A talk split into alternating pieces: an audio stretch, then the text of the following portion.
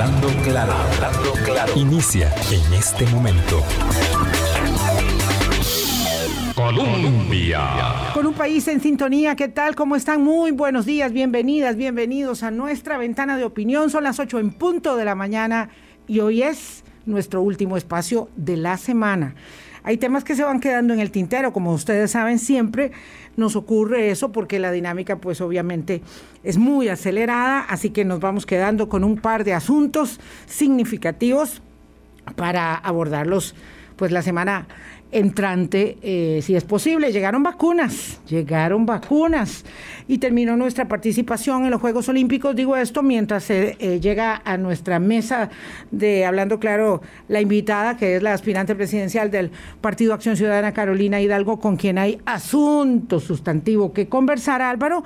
Pero bueno, lo importante, llegaron casi 200 mil vacunas ayer y terminamos nuestra participación con buen pie, hablando de marcha, en los Juegos Olímpicos. Ha sido realmente em, excitante, emocionante y satisfactorio el desempeño de los nuestros en Tokio.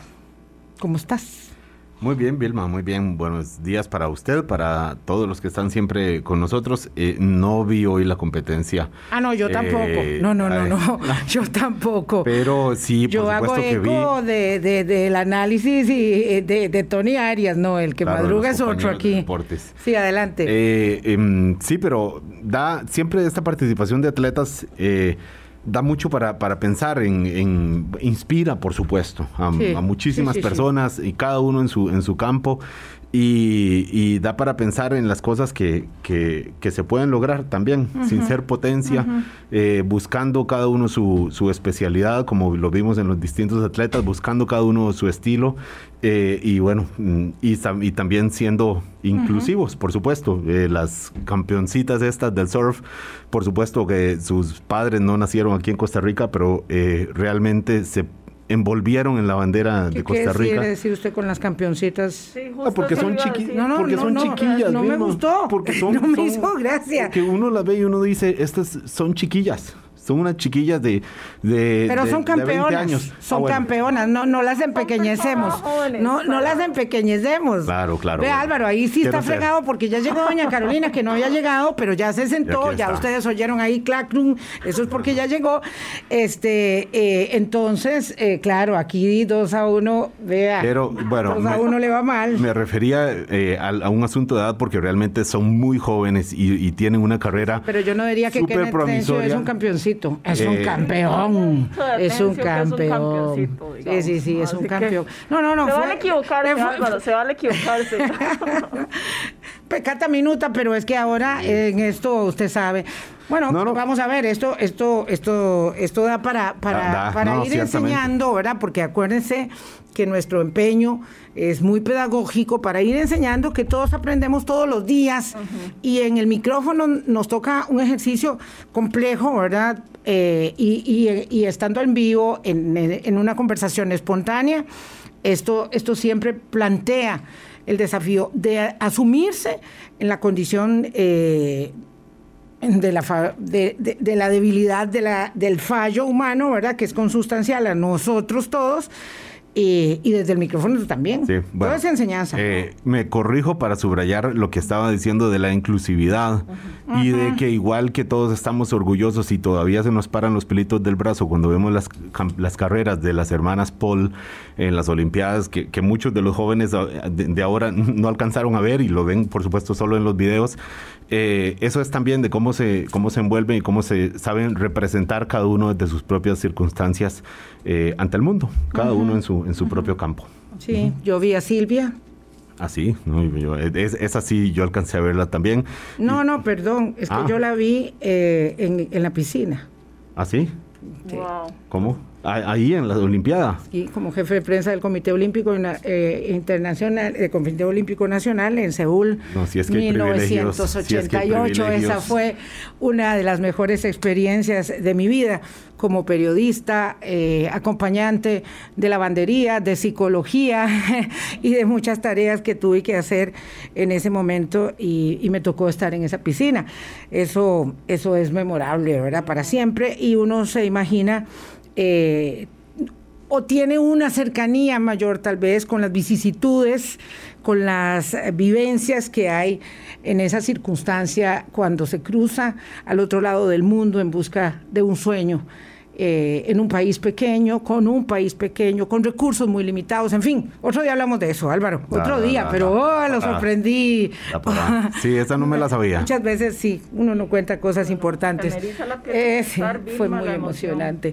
Carolina Hidalgo es precandidata del Partido Acción Ciudadana, va a una convención, este partido el 22 de agosto don Welmer Ramos y el exministro de Deportes, Hernán Solano, eh, con ella también en la contienda.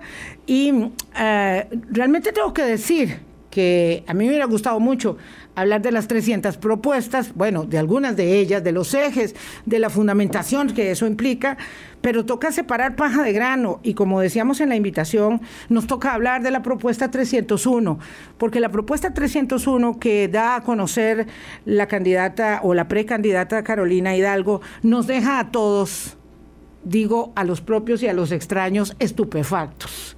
Yo todavía no logro entender bien, eh, digamos, cuál es la apuesta política, político-electoral que doña Carolina Hidalgo nos plantea cuando nos dice, a mí el proyecto de ley de empleo público sí, pero no me gusta lo que dijo la sala cuarta sobre la objeción de conciencia y quisiera un proyecto que estuviera más a mi medida, más a mi conveniencia o a la conveniencia de mis intereses o mi visión de mundo.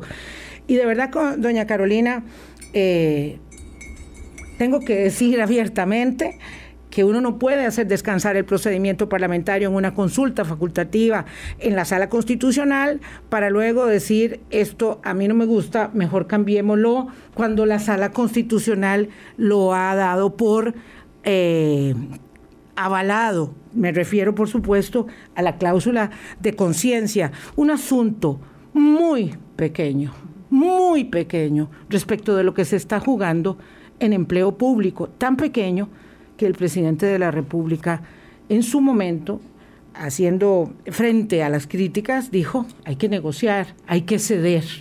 Y esto, primero las finanzas y la estabilidad del país, doña Carolina. Bueno, muy buenos días a todas y a todos. Ya ahora sí, oficialmente, después de después de la del, del de la corrección que recibo de, la mejor manera. el comentario olímpico. Buenos días, doña Carolina. No se preocupe, esto es una deconstrucción todos los días. Se nos pasa a así nosotras, es, les así pasa a ustedes. Así que sí nos pasa. Con, con honestidad y además, como te decía, todos cometemos errores. Eso es, es así. Bueno, Vilma, gracias por la invitación eh, y entiendo la, la relevancia o el especial como atención ante esta, dijiste vos, 300, la propuesta 301. Eh, esto amerita una conversación profunda y te agradezco el espacio para en un programa como este poder hacer las argumentaciones necesarias. Lo primero decir que entiendo el por qué la alerta y la relevancia. Yo creo que desde el primer año ha estado clarísimo mi, compromiso con la estabilidad económica del país. Em, no en vano me tocó asumir la reforma fiscal con todos los costos y las presiones de aquel momento país y ahí quedó demostrado mi compromiso con este tema, lo mismo ahora también con el acuerdo al FMI y la agenda, además que esto tiene ahí pendiente dentro de la Asamblea. Yo estoy clara y en esa línea pues nos mantenemos. Yo lo planteo hoy justo en una entrevista que me parece circula hoy en medios nacionales. Sí, una página entera en La Nación. Haré para usted y otra para don Enrique, se ganaron haré todo mi esfuerzo para que esto salga adelante y confío eh, en los procedimientos que continúan dentro de la Asamblea para poder hacer ese cambio. Mi preocupación va más en la línea de logramos la reforma fiscal sin tener que hacer concesiones complejas sobre... Vamos a tener que tenerla cerca del micrófono porque las mascarillas de tela de acuerdo. embotan más la voz. Entonces, nada más. La, mm, con la reforma fiscal fue posible dentro del balance y la diversidad de pensamiento dentro de la Asamblea no tener que ceder en temas que eran importantes y relevantes, sobre todo en agenda de derechos humanos. En el acuerdo del FMI lo llevamos adelante, a pesar de, recuerdan ustedes, las tensiones finales, sin tener que ceder. acá hicimos una apuesta en la primera votación a la relevancia que tiene un proyecto como empleo público, tanto en la agenda del FMI como a nivel nacional. Y sí, con la observación desde un primer inicio, Vilma, y sí tengo que decir que no es nuevo, yo sí firmé la moción que la eliminaba completamente y también hice una consulta de constitucionalidad en contra de este elemento. Es decir, este, esta preocupación no es nueva, viene desde el inicio del proyecto. Y mi puesta en este segundo tracto de lo que queda es hacer todos mis esfuerzos políticos y procesales para eliminarla, porque creo que es posible un país con estabilidad económica sin que tenga que ceder en un tema como este. Y sí, concuerdo con usted en la lectura de que si bien es cierto es un artículo que además es débil, que además em, tiene elementos de forma muy objetables y habrá que esperar toda la resolución de la sala, yo estoy clara en eso y hay que analizar sus alcances, sus interpretaciones y demás. Mi preocupación va más en que se perciba como ese primer paso que dan los movimientos fundamentalistas en el país con su agenda dentro de lo que es el diseño de las políticas públicas, que no es eh, este artículo la clave tal vez de todo, pero es una primera señal de riesgo. Entonces, mi mensaje en este sentido es, creo en la estabilidad, mi compromiso sigue ahí y quiero hacer todo mi esfuerzo político y lo quiero dejar claro además a mis compañeros de, distintas bancadas de hacer lo pertinente que han al menos tres vías adicionales procesales para hacer ese esfuerzo en la medida de lo posible, entonces ahí pondremos nuestra energía. Sí, este, vamos a ver, cuando doña Carolina Hidalgo dice que ella coincide conmigo en que hay que esperar el fallo, es porque en la invitación nosotros establecimos con claridad absoluta que eh, esa decisión, digamos, eh, en caliente de doña Carolina y de don Enrique Sánchez, pero bueno, la candidata es ella, la precandidata es ella, lo de don Enrique ya, bueno, eh, ese sí la sacó del estadio para hablar en términos deportivos, porque dice que él solo es un voto, y eso sí es eso sí es cinismo, pero bueno, ya con él hablaremos luego. el tema con el fallo es que como no se conocen eh, la sentencia completa, los considerandos podrían establecer cuáles son las condicionantes para la objeción de conciencia, en cuáles casos ello sería válido y aceptado y en cuáles casos no lo sería, en cuyo eh, extremo nos encontraríamos frente a que en efecto la sala constitucional no podía eh, ir atrás en materia de derechos y la objeción de conciencia es un derecho humano reconocido internacionalmente y por tanto eh, precipitarse con una acción que en el caso suyo es absolutamente notoria eh, por el, cargo que está al cargo que está aspirando pues establece una premura acaso innecesaria para generarle más ruido a un proyecto tan complejo que usted como candidata oficialista, hay que decirlo, porque no es la misma nominación la suya que la de don Welmer Ramos, usted recoge la estafeta de la administración Alvarado eh, y ahora, digamos, hace eh, un juego en el tablero que tira todas las fichas por todo lado y deja deja a sus propios compañeros en una situación muy complicada, a los que están con su precandidatura, por supuesto no a don Wilmer Ramos ni a doña Paola Vega. Sí, yo entiendo que complica el escenario, Vilma, pero también creo que es importante hacer hasta el último esfuerzo para lograr esa eliminación de ese artículo por lo que significa en adelante con el diseño de las políticas públicas y el juego de aquellos grupos fundamentalistas. Pero ¿sabe usted qué es lo que significa si no conocemos los considerandos del fallo de la Sala Constitucional? Por eso sí lo dije en el comunicado claramente que primero habrá que ver todos los detalles de la inconstitucionalidad y ver cómo con el contenido y el trabajo que aún queda en el procedimiento legislativo para lograr esa eliminación en la medida de lo Entonces usted podría reconocer que se precipitó un poco en esta postura con don Enrique Sánchez.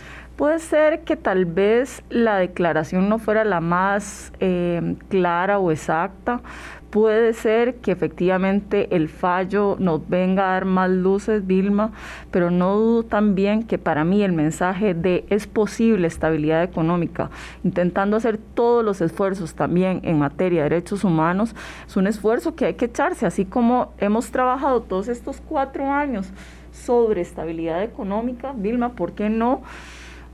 Ser clara en la aspiración de esto también me importa y quiero utilizar las herramientas. No, no, usted puede decir lo que le parezca, claro. El tema es cuando, lo que es viable. Perdón, Álvaro. No, no, no, es que eh, eso decía, si usted dice que la tal vez la declaración no fue la más precisa, ¿cuál sería la declaración precisa que exprese realmente su interés y además y su realismo político? Porque mucho de lo que usted habla, yo Carolina, dice, yo creo, yo tengo la fe, tengo la esperanza de que las herramientas se puedan. Claro, lo que pasa es que al final hay un cronómetro activado y hay una realidad política que, le voy a contar yo a usted cuál es la realidad que hay ahí dentro de la Asamblea Legislativa. Y, y, después, y la base de este pronunciamiento de la Sala Constitucional que dice qué es lo que se debería corregir y eso no está en la eh, y, la cláusula de conciencia no, está en la eso no debería corregirse de acuerdo con la sala entonces cuál sería la declaración para que quede claro para los radioescuchas a estas personas que usted quisiera que vayan a votar por usted el 22 de, agosto como candidata, decía Vilma, como candidata que lleva la, estafeta del representante del actual gobierno, doña Carolina así como hay fracciones que dicen dentro de una discusión de estabilidad económica, esto es fundamental para nosotros, era válido para mí y es válido para mí decir, es fundamental la estabilidad y creo que esto no debe estar incluido. Es retador, no lo dudo Álvaro y Vilma, y ahí yo reconozco que entiendo que las tres o cuatro opciones que hay procesales son especialmente complejas, sin duda alguna. Pero ¿Vale la pena someter el procedimiento a esas vías complejas? Sabiendo Lo, que se, lo que se juega eh, por Exacto, el proyecto. Eh, poner, poner en la picota lo que queda de viabilidad política de un proyecto que es no solamente esencial para saldar una deuda histórica de nosotros mismos con este país, ¿verdad? Con el establecimiento de las reglas claras del salario de los funcionarios públicos, sino además con el proyecto de ley que constituye el prerequisito del acuerdo del Fondo Monetario Internacional que va a ser observado en la evaluación de octubre. Yo creo que se puede hacer porque también habrá que ver todos los 35 señalamientos que hace la sala y cómo queda el articulado. Entonces hay distintas formas de gestarlo. ¿Por qué renunciar de buenas a primeras a poder intentar posicionarlo como un tema relevante, importante e intentar construir a partir de ahí?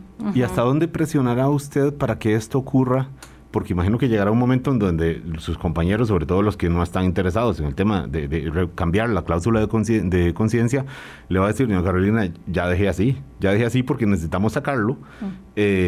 Y, estará usted y probablemente eh, Enrique, el diputado Sánchez, también eh, buscando cómo cambiarlo, pero, pero por eso, en, un sentido de realidad, podría poner en, riesgo, vale la pena poner en riesgo el proyecto, de el proyecto en su segundo debate, doña, Carolina? Yo no me he caracterizado por posiciones intransigentes, Álvaro. O sea, yo creo que ha quedado más que con palabras, con acciones, que yo entiendo la necesidad de los balances, sin duda alguna. Y ese ha sido más mi estilo de construir a partir del diálogo y de lo posible. Acá estoy siendo clara en un posicionamiento de un tema que para mí es relevante. Y lo pongo ahí claramente es, haré todo lo que esté a mi alcance no al punto, por supuesto, de poner situaciones de riesgo, pero creo que todavía queda un tracto importante dentro del proceso, complejo, sí, tenso, como lo ha sido todo este cuatrienio en una materia tan complicada, que hemos hecho la tarea de asumir los procesos y los proyectos responsables y no populares, todos, por una vez que en un proyecto digo, este tema me parece relevante, hagamos el esfuerzo por el balance, pucha, de verdad me parece que va en la lógica de decir, hemos hecho todo este trabajo, lo queremos continuar, pero esto me parece de importancia, hagamos todo este esfuerzo final. ¿Ha percibido usted esta presión y este reclamo de sectores eh, de, activistas, sobre todo de sectores de los derechos LGTBI, de, de, que dicen, bueno, ahora sí, y además da la casualidad de que ahora usted es aspirante presidencial, y, y, que, y que se siente usted que le están creyendo esta de manera el genuina tema es si, este si teme perder capital político eh, no, no, no enarbolando esa bandera no tengo temor a eso a ver si yo hubiera hecho mi gestión a partir de cálculos políticos, no hubiera asumido la reforma fiscal como me tocó al inicio. Bueno, pero usted en ese momento no, usted no tenía esa opción, perdón, doña Carolina. Vilma, yo soy la cara de los impuestos para un montón de gente en este país. Claro, pero también usted quiso ser la presidenta del Congreso el primer año del Congreso que estaba obligado a sacar la reforma fiscal. Es decir, es que una cosa y otra no necesariamente se pueden poner en la misma te, te lo pongo como un ejemplo para decirte que no, estoy, no lo estoy haciendo basada en esos cálculos, lo estoy diciendo como un elemento que es importante. Desde el inicio yo he sido clara en la importancia que para mí tiene la agenda de los derechos humanos ampliamente entendidos y también esta agenda. Por una vez que hago este señalamiento de imponerlo como relevante, no veo por qué sea eh, de especial castigo. Es complicado, sí, pero se vale decir, quiero poner toda mi energía ahí también, como lo he hecho en otros espacios. Sí, nos toca hacer una pausa, doña Carolina Hidalgo, precandidata del Partido de Acción Ciudadana, 8.21 de la mañana, y vamos a regresar con el dedo puesto en el reglón, ¿verdad? Por una vez que hace una observación, dice, le está lloviendo tieso y parejo. Eh, este, lo que pasa es que por una vez, es esta vez, es en esta coyuntura, es en la coyuntura del 2021 y no del 2018, donde estamos jugándonos una ley que es odiosa para unos y para otros, pero que es necesaria. Y que la sala constitucional, esto está en el centro de la cuestión y no quiero perderlo, la sala constitucional ha avalado, nos guste o no, la objeción de conciencia como un derecho humano que se observa y debe observarse en el país. Y eso incluye a los actores políticos, a la Asamblea Legislativa, les guste o no. Entonces, desandar lo andado, para corregir el proyecto, a mi gusto, procedimentalmente podría ser viable, políticamente es imposible. 822. Colombia. Con un país en sintonía son las 8.25 minutos de la mañana. Conversamos con Carolina Hidalgo, aspirante a la candidatura presidencial por el partido Acción Ciudadana, juego que se dirimirá el domingo 22 de agosto. Doña Carolina sostiene que hay formas, vías procedimentales para corregir el proyecto. En un aspecto que no está cuestionado por la sala constitucional. En ese aspecto en particular de objeción de conciencia, la sala eh, ratificó que ese es un derecho humano y que por lo tanto constitucionalmente en Costa Rica ha de respetarse. No sabemos sobre, sobre cuáles eh, extremos porque no conocemos el fallo, pero ya sabemos lo que sí está avalado y lo que no del proyecto de empleo público. Doña Carolina, ¿usted realmente está convencida que el procedimiento reglamentario, normativo, jurídico es posible sin traerse abajo la viabilidad de un proyecto tan difícil de negociar, tan complejo? ¿Es posible?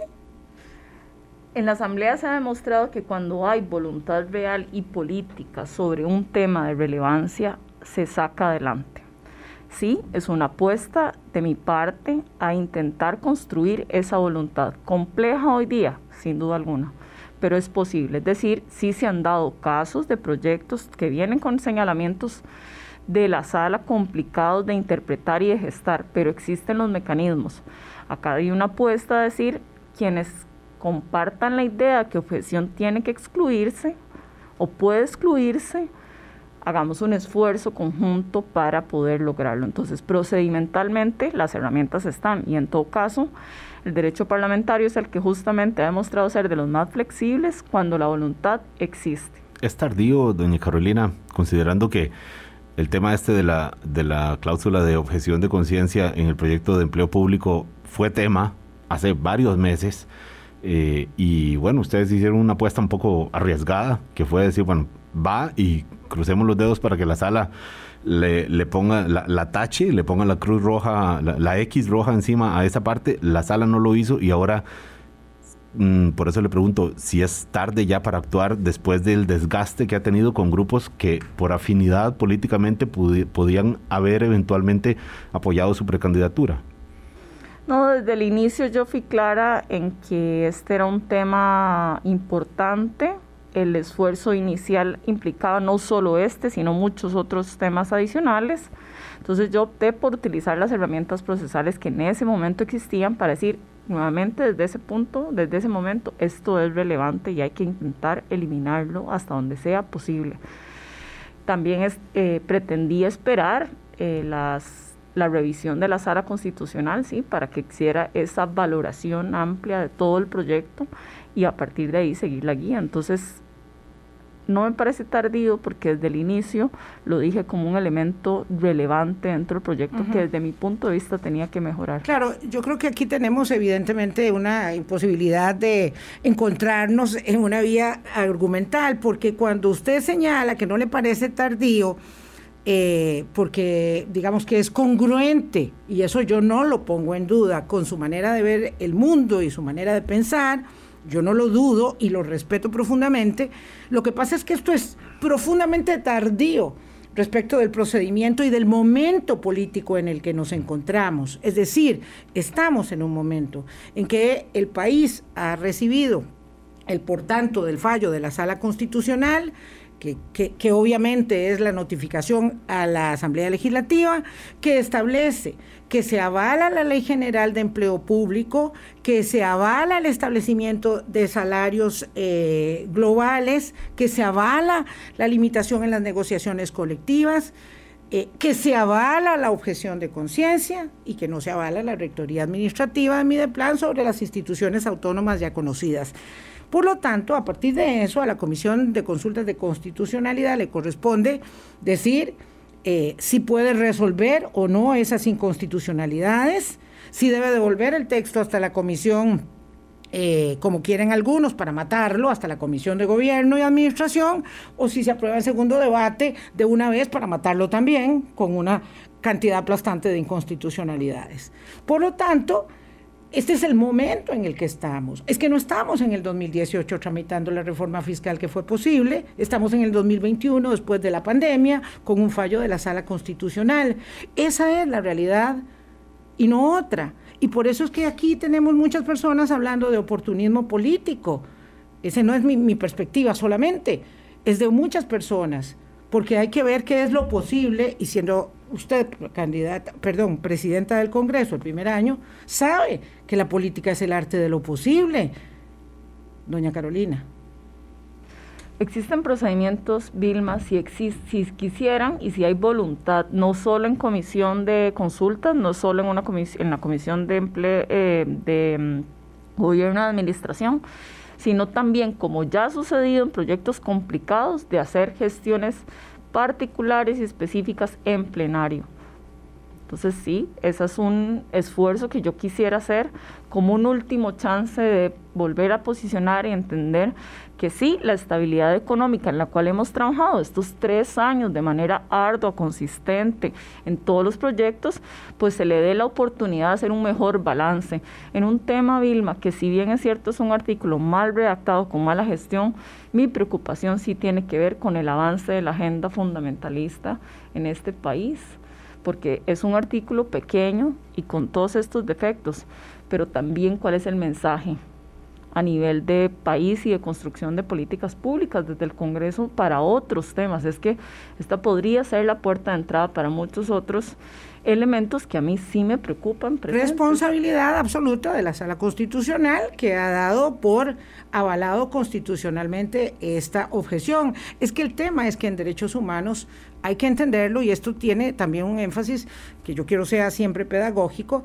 Eh, hay un énfasis, eh, eh, digamos, de no regresividad. No se puede decir que lo que es un derecho aceptado en la Convención Americana de Derechos Humanos como la objeción de conciencia ya no existe, porque a mí no me parece, porque a mí no me gustaría, porque no me parece que la gente no vaya a capacitaciones. Yo quisiera que la gente vaya a las capacitaciones, pero si la sala cuarta me dice que no puedo devolverme en la consecución de derechos humanos en ese punto en particular, ¿cómo hacer un proyecto de ley que se salte? un asunto que resulta ser sustantivo para una gran cantidad de diputados que no van a tener la voluntad política que usted dice que puede negociar para que 38 diputados decidan sacar del proyecto algo que la sala no ha dicho que hay que sacar.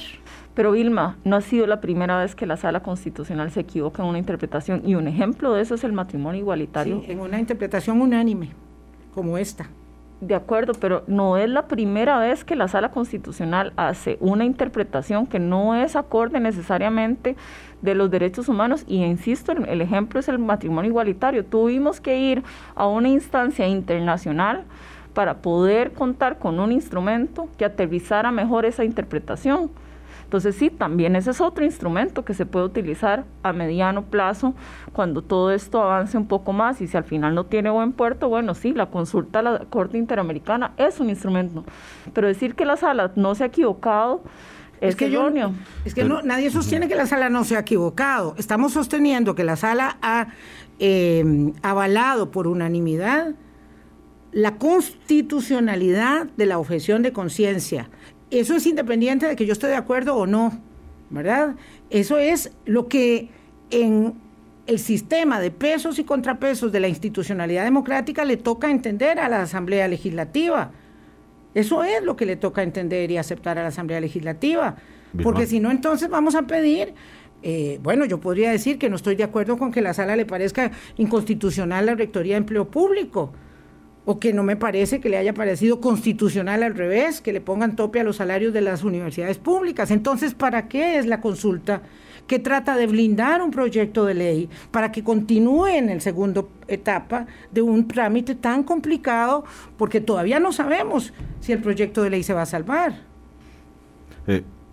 No, iba a decir algo, Carolina, No, Vilma, yo honestamente creo que, insisto y vuelvo a reiterar, hay mecanismos tanto en este procedimiento como posteriores para tratar de hacer un mejor balance e incorporación de toda esa agenda dentro de también lo necesario de la estabilidad económica. Yo sí tengo que decir, digamos, más allá de si uno está a favor o en contra del proyecto, del acuerdo del Fondo Monetario, del proyecto de empleo público o de esta cláusula de, conciencia metida, o sea, es el, tema de conservadores y progresismo dentro de un proyecto de una agenda que es estrictamente financiera. Pero bueno, a eso hemos llegado en, este país. Porque eh, hay un oyente aquí, Vilma, que nos dice, eh, Oscar Zamora de mi pueblo, Poás, por cierto, dice en idioma sencillo que es la cláusula de conciencia. Eh, claro, es... Eh, la objeción, habría, habría, que decir, es, una excepción en que dice que los servidores públicos pueden informar a su jefatura eh, por medio de una declaración jurada sobre su derecho a la objeción de conciencia cuando se vulneren sus convicciones religiosas. Vamos a ver, éticas y morales. Perdón, Vilma, nada más para terminar la línea para efectos de los programas de formación y capacitación que se determinen sean obligatorios para todas las personas servidoras. Estamos hablando de personas que dicen, no, mire, a mí no me, no me den capacitación en ese tema por, por mi convicción religiosa, por mis creencias, y lo informan. Ahora, yo no sé... Vamos a ponerlo en un ejemplo muy sencillo, Álvaro. Por ejemplo, cuando eh, una persona profesaba una religión no católica, entonces decía que sus niños no podían recibir clases de religión, mandaba una carta a la maestra y dice, mi hijo no va a recibir clases de religión porque es evangélico testigo de Jehová, lo que sea. Ah, ok, perfecto. Entonces, como su hijo no va a recibir clases de religión, no puede quedarse en el patio jugando y ahora va a recibir clases de otra cosa mientras los chicos están en religión. Eso es una objeción de conciencia. Una objeción de conciencia es que un funcionario de tributación diga, no, mire, yo capacitación de impuestos no, porque yo es que no creo en los impuestos. Ah, no, señor, no se puede. Va a tener que recibir capacitación en impuestos. Eh, una objeción de conciencia es que un juez diga yo no voy a casar a una pareja gay porque eso va en contra de mis convicciones. Muy bien, por dicha, tenemos una playa de, de otros jueces que sí lo van a hacer. Esa es una objeción de conciencia. Y en eso estamos ahora aquí varados en el proyecto de empleo público con una circunstancia que pone a doña Carolina persistentemente a señalar que es que hay vías de procedimiento para arreglar el proyecto. Doña Carolina, tengo la impresión de que usted no tiene un argumento sustantivo para objetar esto, porque usted sabe que este no es un asunto de procedimiento, es un asunto de viabilidad política, de realidad y de sujeción a lo que la sala constitucional ha establecido, que usted también puede decir, me declaro en rebeldía con la constitucionalidad de esa norma. Pilma, y cambiamos la constitución. Número uno, ¿hay o no hay procedimientos? Los hay. Sí, sí, hay un procedimiento que establece que se buscan 30. Bueno, pero vamos a ver, necesitáramos 38 votos para cambiar el proyecto de ley de una norma que no está cuestionada constitucionalmente, porque hay 35. No es la única vía quiero decirte que no es la única vía y lo otro es sí, depende de la voluntad, sin duda alguna. Pero hoy día, hoy por hoy, las hay, las tres alternativas como mínimo. También depende de voluntad. Y además te quiero decir, el tema de la sala constitucional, habrá que ver la interpretación que hace Nancy y las condiciones, sin duda alguna. Pero aquí estamos haciendo, Nancy. ¿Cuál Nancy? Nancy, la magistrada, dentro de sus valoraciones sobre los elementos o las, los elementos que hizo. perdón, ¿por qué en la magistrada Nancy Hernández ella no es la instructora del caso ni la redactora del voto? Hace algunos comentarios relacionados con el tema de mm, la objeción de conciencia, me parece que en otros votos O sea, usted tiene información de lo que ella argumentó. Anteriores, Vilma, ah, sobre objeción de conciencia. Entonces, lo, a lo que me refiero es que hoy por hoy los mecanismos existen. Decir que no existen es faltar a la verdad, existen. Que son complejos en su viabilidad política, lo son. Pero si estamos planteando acá, o sea, decir que eso no son argumentos de recibo, los hay, son reales, están ahí presentes. Y es posible, si no se requirieran 38 para un segundo debate, eliminando las inconstitucionalidades que se han planteado, podríamos salir adelante con menor cantidad de votos de los que se requieren. Entonces, ¿por qué no hacer una apuesta a ese balance? Yo sí debo concederle que el hecho de que la sala constitucional diga que algo está bien no significa que tiene que ir obligatoriamente en el proyecto. Puede que por razones políticas, como es este caso, que por razones políticas se considere inconveniente que se incluya en este proyecto. Bueno, usted diría razones políticas y jurídicas, porque está hablando de que hay un cuerpo legal que, que, que hace que la, la, idea de la cláusula de conciencia no quepa en este, en este caso. Entonces entiendo que si la sala dice esto está bien, de, los diputados tienen su margen de acción. Esta es una opinión eh, facultativa, no es obligatoria, no es de acatamiento obligatorio, aunque obviamente el peso eh, parezca, parece que, que, lo, que lo sea.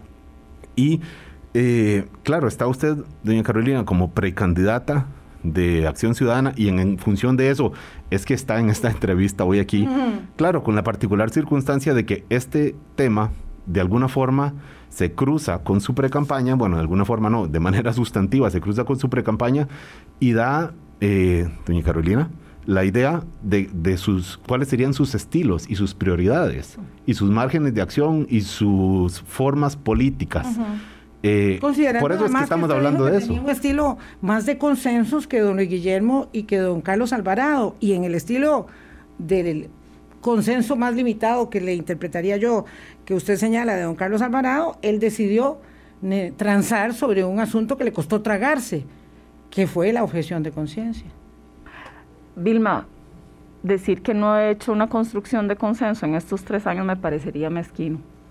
Ah, no, no, no, yo, yo no estoy diciendo eso. estoy diciendo que el consenso de don Carlos lo llevó a digerir a don Carlos Alvarado, a don Carlos Alvarado, eh, este, la objeción de conciencia con la que no estaba de acuerdo. Y me parece que la llevó a usted a digerirlo también, porque usted también votó el primer debate, porque su compañera Paola Vega, por ejemplo, que está furiosamente en contra, ha sido muy congruente y ella no votó el primer debate. Pero eh, usted y don Enrique Sánchez, su compañero, también votaron el primer debate. Sí, pero estamos hablando de los estilos en general y decir que por un tema en el que se está posicionando algo como relevante no se ha construido a partir de los consensos en todos estos tres años me parece mezquino.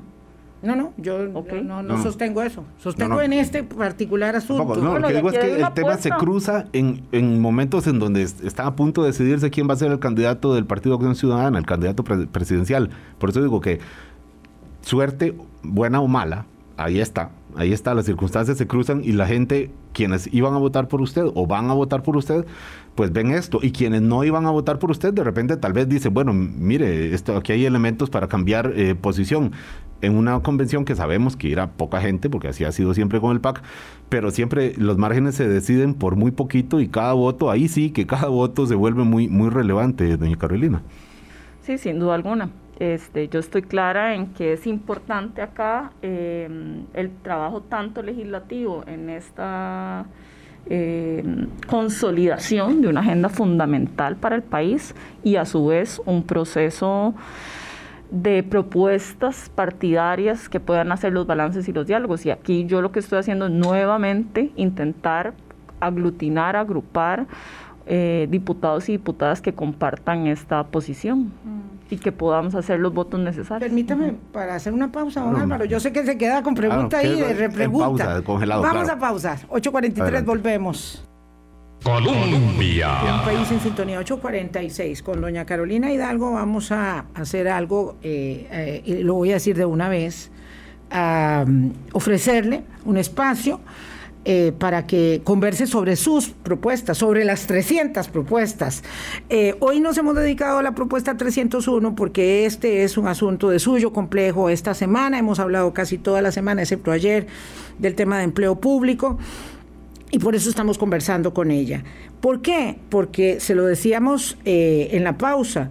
Ella hace el señalamiento sobre mm, objeción de conciencia el mismo día que presenta su propuesta eh, su plan de gobierno, sus propuestas, eh, y, evidentemente mm, le cae encima la objeción de conciencia y su postura política a las, a las propuestas. Entonces yo quiero de verdad ofrecerle un espacio para conversar sobre las propuestas eh, de gobierno y, y lo podemos hacer antes o después de la convención. No hay ningún problema, porque sé que ahora viene la semana de, debates y tal, eh, pero esas propuestas son muy válidas. Asumiendo que sea la que gane la convención.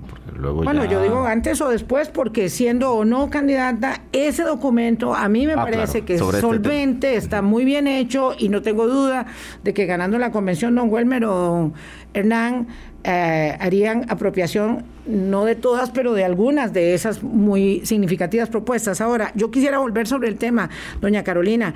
Usted ha hablado mucho a lo largo de todo el programa de las vías procesales. Yo quiero saber cuáles son las vías procesales, ¿verdad? Porque esto la gente no lo maneja en sencillo, pero además quiero saber con quién las está negociando, porque usted tiene una jefatura de fracción, hoy usted es una diputada, digamos, en la llanura, como decimos nosotros, tiene que negociar con su bancada, que está en las puertas de una convención partidaria que está dividida a lo interno y con diputados que han estado con usted hasta este momento o hasta el miércoles por lo menos, que no sé si hoy estarán, que no saben qué hacer, ni qué cara poner, ni qué decir.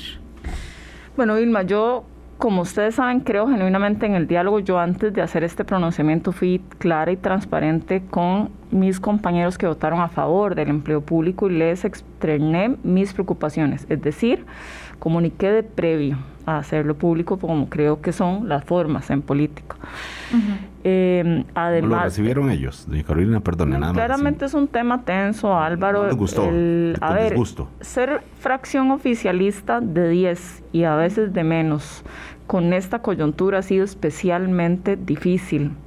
Em, además nos ha tocado toda una agenda no popular, necesaria para el país, eh, donde ya nos conocemos en nuestras formas y, nos y nuestras preocupaciones. En todo caso, yo ya había externado que este era algo para mí fundamental. Eh, entonces no tomó por sorpresa, sí complejo sin duda alguna, pero que no parte de eh, la sorpresa, sino más bien de una conversación de previo, no necesariamente compartida, pero sí al menos puesta sobre la mesa sí mi pretensión es buscar el grupo de diputados y diputadas que entiende, de otras bancadas también que entiende de la relevancia de este proyecto y de la importancia de trabajar en este balance con los derechos humanos. La mayoría de diputados y diputadas que creo podrían estar en esta línea sí me han dicho, bueno, un día a la vez vamos a construir eso. Liberación nacional, sobre todo, Creo que ahí pueden haber eh, apoyos importantes, eh, considerando sus preocupaciones y algunos de sus planteamientos, sí, ahí pueden haber algunos apoyos importantes. Pero nadie, y también tendrá que ver si se requieren los 38 o no para el segundo, para las etapas que siguen. Eso tiene que ver con los arreglos que le hagan al proyecto, si, si son mayoría calificada o mayoría simple. Pero hay otros compañeros diputados suyos, además de don Enrique Sánchez, que le haya dicho bueno, sí, entrémosle a esas vías procesales que usted ve, eh, cuente conmigo, o realmente se siente sola en esta empresa? Es parte de las reflexiones en conjunto, nadie ha dicho del todo, em, vamos a asumir eh, las complejidades, pero sí, a ver, el tema de objeción de conciencia es preocupante para los siete restantes no es un asunto menor. Bueno, pero para no tanto, para por ejemplo, para don Víctor Morales, que fue quien negoció de parte del PAC esto, puede que no le resulte del todo cómodo, pero lo entiende como un como parte del, paquete, ¿verdad? No, no, tiene el mismo nivel de incomodidad que tiene usted, evidentemente. Pero sí es relevante para Víctor. Víctor no es una persona que, a, a quien esta agenda no le importe. Le tocó una coyuntura especialmente difícil. Hago un reconocimiento además de su trabajo en esta comisión, que fue especialmente complejo ese balance pero sí le importa y entiende la preocupación y sé, además él, él, lo tiene claro, o sea que esto hace más complejo el escenario. entonces, sobre las vías. Sobre las vías existen al menos tres. La primera... Solo tenemos dos minutos, doña Ok, bueno, existe la, la, posibilidad de la Comisión de Consultas de Constitucionalidad considerando parte de los votos salvados y las interpretaciones, porque al menos Nancy plantea eso en el voto salvado, me, me disculpo ahí, lo que ella hace es decir, bueno, es posible siempre y cuando estos elementos, sin estos elementos podría que nos, no se dé la constitucionalidad de la objeción de conciencia. Entonces, ojo, eso habría que ver, podría ser que si no tiene esos arreglos es inconstitucional. Dos, está la posibilidad del artículo 154, que es regresar a la comisión, y sí, eso es complejo porque devuelve el procedimiento y el otro tiene que ver con el, me parece que el 148 bis, si mal no recuerdo, pero es que se habla del específico procedimiento de abrir el plenario de comisión para resolver elementos, que es complicado porque abre todos los temas, sí, pero ya lo hemos hecho Álvaro y Vilma en proyectos sumamente complejos donde se logra construir un balance necesario para hacer el arreglo de precisión. Renunciar a esas vías de, de primera entrada era lo que para mí es difícil, entendiendo que existen todavía y aquí hay un llamado a trabajemos en la posibilidad de construir ese balance. Doña Carolina, ¿usted está dispuesta, digamos, a morir en el intento? Es decir, esto condiciona su voto a la ley de empleo público. Si pierde el punto, lo perdió, como se gana y se pierde en la negociación política, o va a muerte con esto. Vilma, yo he dicho como lo, lo viene hoy es haré todas mis energías, las pondré en adelante para que sea posible esa exclusión y lograr la aspiración de esa estabilidad y que el empleo público salga. me quedo con la idea de qué fue lo que dijo doña Nancy Hernández, porque porque porque, buscarlo. porque no sí no no lo entiendo porque dice que no no ha emitido su su documento pero eh, todavía. pero bueno alguna información usted tiene que nosotros no tenemos de ese voto. Sobre un voto salvado que ella hace unas observaciones. Pero en este caso o en otro caso lo voy a buscar con precisión y te lo voy a mandar, Vilma, para no plantear algo que tal vez no es correcto en este momento. Sí, es que usted ha aludido dos veces a la magistrada Hernández y estoy diciéndole si me pueden transmitir su voto y me dicen, no, es que los votos no están todavía, ni los votos completos ni los votos salvados. ¿Entiende usted que en, habrá quien, y esto es realismo político, siendo, siendo eh, digamos, muy realista, en la Asamblea Legislativa diga, no, hombre, ¿qué le vamos a ayudar a Carolina?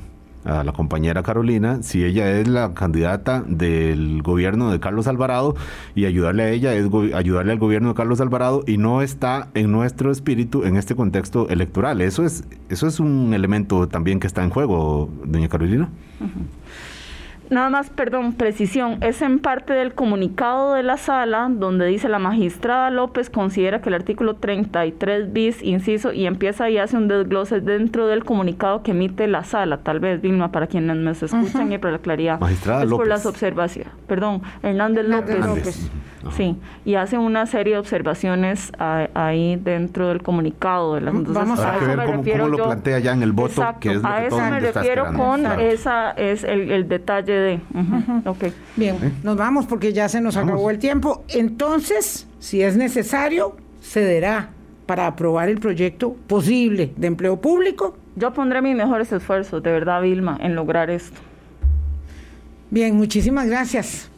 Nos vamos. Que pasen feliz fin de semana. Cuídense mucho. Volvemos a conversar con doña Carolina eh, Hidalgo sobre sus propuestas, sobre sus eh, planteamientos programáticos de cara a eh, lo que el PAC hará desde un evento de gobierno o desde la oposición, porque esos insumos eh, hay, que, hay que tomarlos en consideración. Que tenga un muy bien, muy buen fin de semana a usted, doña Carolina, y todos los radioescuchas también. Gracias, Carolina. a los dos. Gracias. Muy, buenos días. Cuídense mucho.